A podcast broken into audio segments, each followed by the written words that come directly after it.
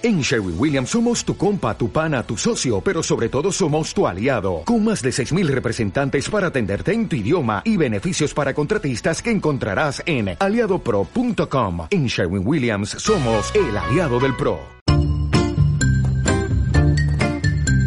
Y luego de esta charla, de esta conversación, bueno, ahí un poco estábamos también como medio en familia porque le queremos mucho a, Carlos Rabascal y no, no queríamos tampoco disimular nada, porque queremos ser como somos. Eso sí, eh, yo le he cedido a Abraham Verduga, lo que no le he dicho es el tiempo.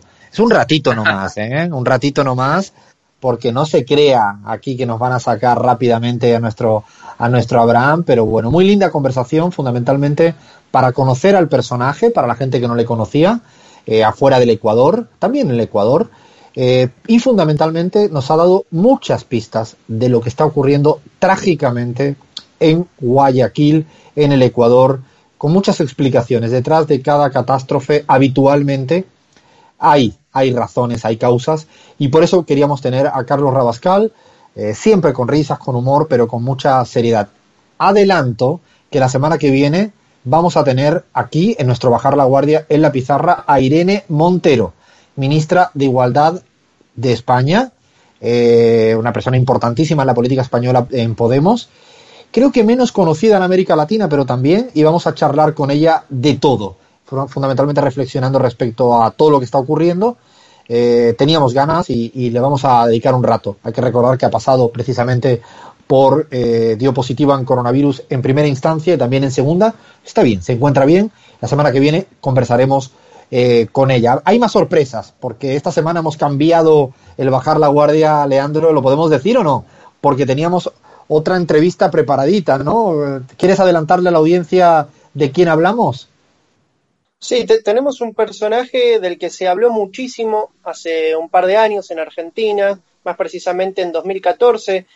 Digamos que su video se hizo viral cuando era apenas un niño lo retomó el periodista argentino Jorge Lanata para hacerle casi bullying público, un escarnio público. Estamos hablando de eh, el, el que era conocido como el niño K en Argentina, Casey Wander, que hoy por hoy es un adolescente y pudimos con, conversar con él y vamos a hacer una, una entrevista. Pudimos ubicarlo y le haremos una entrevista, ¿no, Alfredo? Hemos pactado eso y vamos a charlar con él. Lo teníamos previsto para esta semana, pero bueno, con todo lo de Ecuador creíamos eh, necesario que la gente que nos escucha tuviera esta otra mirada. Bueno, ahí todos los bajar la guardia que hay, que se vienen, que vendrán y pidan. Le decimos a los oyentes que pidan lo que quieran, que somos capaces de buscar a cualquiera para que esté con nosotros aquí en la pizarra. Y ahora bajamos, no sé, yo diría que cuántas velocidades, cuatro o cinco velocidades nos relajamos un poquito y como dijo Abraham al principio del programa, la semana pasada surgió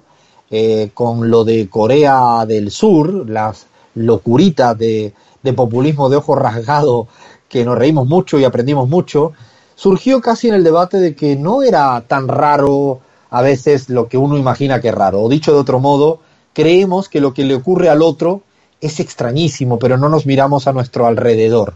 Esto, cuando uno viaja mucho, siempre se da cuenta relativiza todo. Bueno, con lo que ha pasado con el COVID-19, todo parece, dicen algunos, yo no me creo del todo, todo.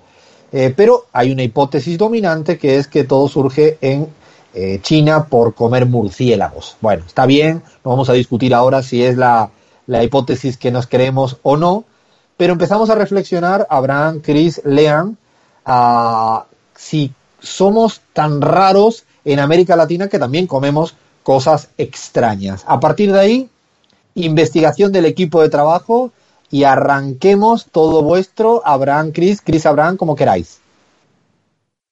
Así es, compas. Bueno, sí, eh, mucho se ha hablado por estos días de los raros, entre comillas, gustos gastronómicos de los chinos en este contexto tan particular, pero es que definitivamente en nuestra región hay para escoger, ¿no?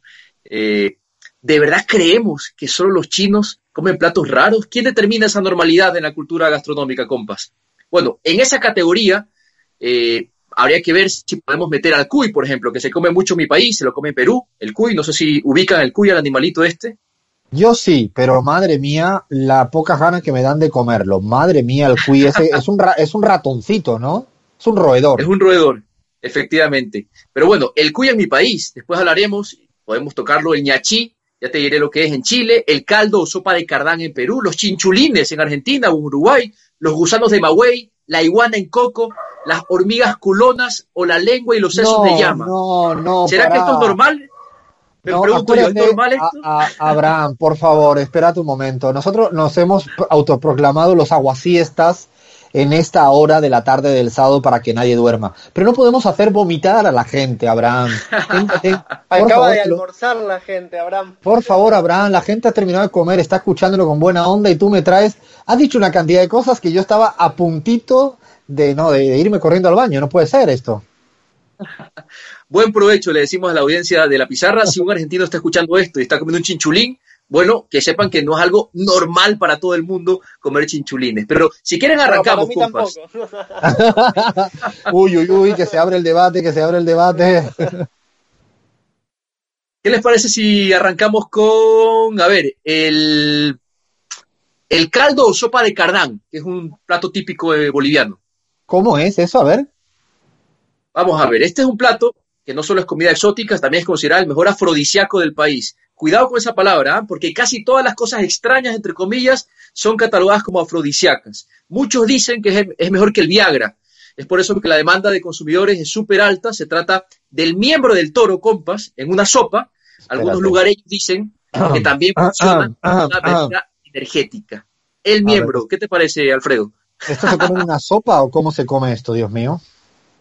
Es una cocción, ¿no? Puede durar muchas horas, ya que es importante que se haga lentamente para ¿Cómo que se llama? ¿Cómo se llama para no pedirlo? Esto se llama caldo o sopa de cardán. Yo te iba a preguntar, tú que viajas con frecuencia a Bolivia, si alguna vez habías probado este platillo, compa, pero veo que no. Afortunadamente no. he probado otras cosas raras allá, como el charque, que es una carne reseca que da un poco así de, de no sé qué que está rica a la vez, pero esto afortunadamente no y espero que así perdure durante mucho tiempo. Ya tengo una alerta en Bolivia para no comer, aunque los bolivianos y bolivianas que nos escuchen dirán, pero está riquísimo. Bueno, sigue, sigue. A ver, el chinchulín, y aquí me gustaría escuchar a Lean, aunque sé que para él está vetado el tema, ¿no? Pero en Argentina y en Uruguay también se comen los chinchulines, que no es más que los intestinos delgados del, delgados del ganado, y son muy populares entre los amantes de las parrillas. Eh, los sirven como platillos de entrada. La cocción de esta comida rara es a la parrilla y también se puede freír. A mí, en lo particular, me fascinan, pero entiendo que a Lean no tendrá una opinión muy distinta, ¿no? No, digamos la verdad, que los chinchulines es donde se deposita la materia fecal de los animales. eso pero no lo pongas así. comen argentinos y uruguayos. Materia fecal. ¿Que es rica? Bueno, puede ser rica, seguramente. Yo cuando comía carne, la verdad es que pasaba de comer eh, chinchulines de todas formas, pero... Ay, ay, ay, ay, ay. Y después nos quejamos de la sopa de murciélago, los argentinos. Yo me encanta, tengo que reconocer, eh, justamente para llevarle la contra a mi amigo Lean, es que adoro comer chinchulines. Me encantan comerlo, me encantan. Tengo que reconocer que me gusta mucho, lo disfruto mucho, bien hecho, bien hecho a la parrilla. Eh, a esta sí me sumo. En, Quito le dicen los tripamishki, que es exactamente lo mismo, y a mí me fascinan, la verdad. A ver, vamos con esta, compas, porque creo que aquí se caen para atrás algunos. ¿Se imaginan eh, que sea normal comer gusanos? Sí. ¿Sí? Gusanos, de Magüey. ¿Dónde? ¿De Magüey? ¿Dónde es eso, por favor? Vámonos a México, gusanos de Maguey. Hay muchas comidas exóticas en México, pero los gusanos son los más populares, los de Maguey. Se define como la larva de una mariposa, según la especie pueden ser rojos o blancos. Se considera un manjar y por su precio elevado su uso es exclusivo. Además hay que tener un paladar muy fino, ¿ah? porque no todo el mundo come gusano de Maguey en México. ¿Qué les parece? Yo te juro que en México es el país donde cosas más, entre comillas, extrañas he comido porque están los chapulines, que son escarabajos de fondo. Y yo recuerdo que cuando viví en Oaxaca un tiempo, en el sur de México, eh, tomaba algo que ahora no recuerdo el nombre, que son como las alas de una suerte de como de mosquitos que van dejándose en una etapa del año, eh, las alas se desprenden del mosquito y luego se van agarrando, se machacan y se hacen unas salsas riquísimas, obviamente cuando me enteré que eran procedentes de unas alas de mosquito, dije, ya está. Pero estas veces, lo mejor a veces comerlo así sin preguntar mucho, ¿eh?